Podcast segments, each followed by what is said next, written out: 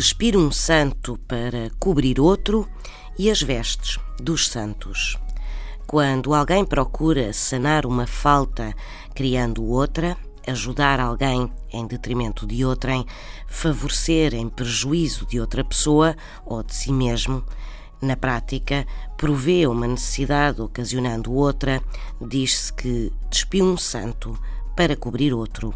Na verdade, não se sabe se era ou não prática, por ocasião de festividades religiosas ligadas aos dias de determinados santos, trocar as vestes de um para colocar noutro. Mas a frase é muito gráfica e bem expressiva. Despir um santo para cobrir outro. Resolver um problema criando outro.